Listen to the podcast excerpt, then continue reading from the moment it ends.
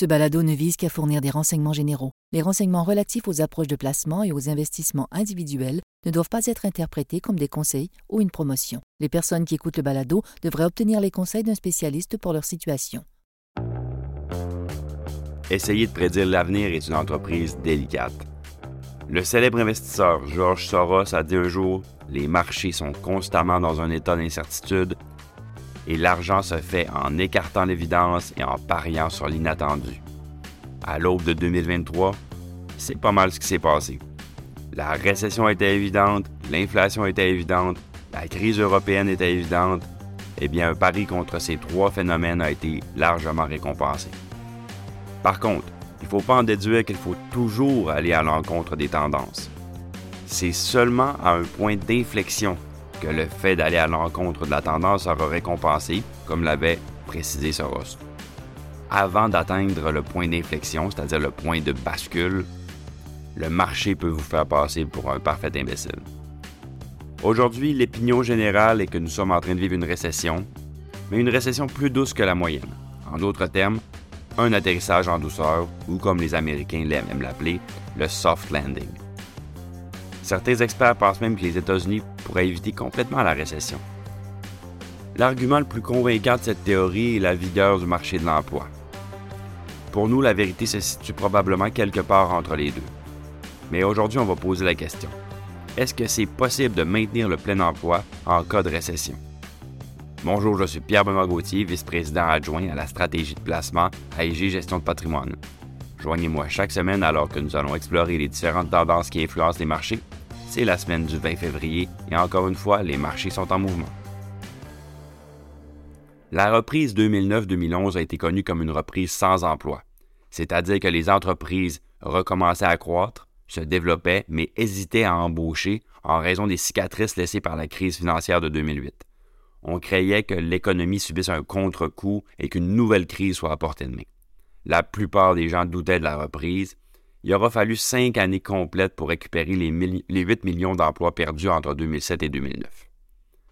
En 2023, nous sommes dans une situation où il est courant de parler d'une récession imminente, mais pourtant, les entreprises abordent la question de la main-d'œuvre avec un autre traumatisme, celui de la pénurie.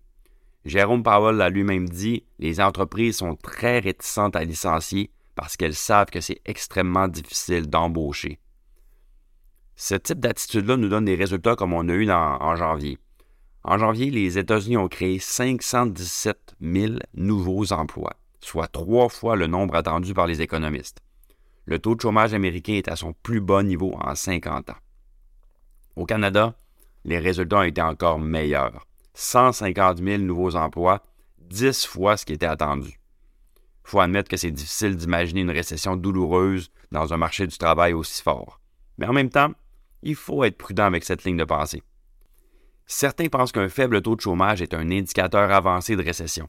Autrement dit, que lorsque le taux de chômage est extrêmement bas, que ça indique une récession à venir. Ils se réfèrent à ça à un graphique à long terme du, chômage aux États-Unis et font remarquer que chaque récession commence lorsque le chômage était à son plus bas. Nous ne sommes pas exactement d'accord avec cette vision. Historiquement, le chômage a toujours eu une tendance à la baisse tout au long du cycle économique et ne s'arrête qu'au moment de la récession. En d'autres termes, c'est la récession qui met fin au, faible taux de chômage et non pas le faible taux de chômage qui est un catalyseur de récession. Le faible taux de chômage ne conduit pas lui-même à la récession, c'est simplement que le taux de chômage est une caractéristique d'un sommet de cycle économique. Donc les pertes d'emploi sont causées par la récession et non l'inverse. Donc revenons à la question, pouvons-nous avoir un marché du travail fort pendant une récession? Nous pensons que oui. C'est ce qu'on appelle le scénario de l'atterrissage en douceur. Ça s'explique notamment par le fait que la disponibilité de la main-d'œuvre continuera d'être absolument limitée en raison de la démographie. Le taux de participation sur la population active était en baisse constante avant le COVID, a chuté pendant le COVID et doit encore se redresser. En d'autres termes, il y a moins de personnes pour occuper les emplois disponibles actuellement. La Banque fédérale de Kansas City en a parlé dans un rapport l'année dernière et je cite, Au début des années 2000, les baby boomers les plus âgés avaient atteint l'âge de 55 ans et la baisse du taux d'activité au sein de cette cohorte exerce depuis lors une pression énorme sur le taux d'activité global.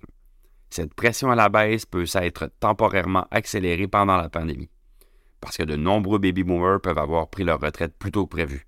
Cependant, même si cette précipitation temporaire des départs à la retraite entraîne une diminution du nombre de départs au cours des deux prochaines années, les départs continus à la retraite de la génération des baby boomers sont susceptibles d'exercer une pression à la baisse supplémentaire sur le taux d'activité au cours de la prochaine décennie. Fin de la citation. Donc, les entreprises confrontées à une baisse des ventes due à un ralentissement de l'économie vont pouvoir choisir de réduire les coûts dans d'autres domaines ou encore tolérer des marges bénéficiaires plus faibles que l'historique. La tentation de licencier temporairement des travailleurs est moins attrayante de peur de ne pas pouvoir les voir revenir. Aujourd'hui, on se trouve au milieu d'une récession immobilière, d'une récession manufacturière et le début d'une récession des bénéfices.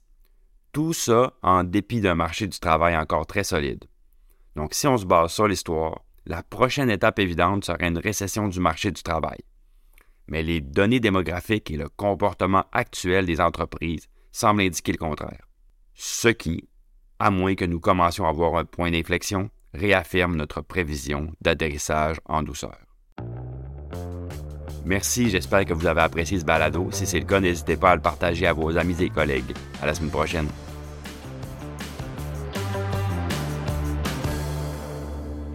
Le contenu de ce balado, y compris les faits, les perspectives, les opinions et les recommandations, ne doit pas être pris ni être interprété comme un conseil en matière de placement, ni comme une offre de vente ou une sollicitation d'offre d'achat de tout titre cité. On ne doit pas se fier sur le contenu de ce balado à quelque fin que ce soit, et IG, Gestion de patrimoine, n'est aucunement responsable de son utilisation. Le présent balado renferme des énoncés prospectifs qui décrivent nos attentes actuelles ou nos prédictions pour l'avenir. Les renseignements prospectifs sont assujettis à des risques, incertitudes et hypothèses pouvant donner lieu à des écarts significatifs entre les résultats réels et ceux exprimés dans le balado. Nos opinions sont susceptibles d'être modifiées en fonction des conditions du marché. Les placements dans les fonds communs peuvent donner lieu à des commissions ainsi qu'à des frais. Veuillez lire le prospectus avant d'investir. Les fonds communs ne sont pas des placements garantis, leur valeur varie fréquemment et leur rendement antérieur peut ne pas se reproduire.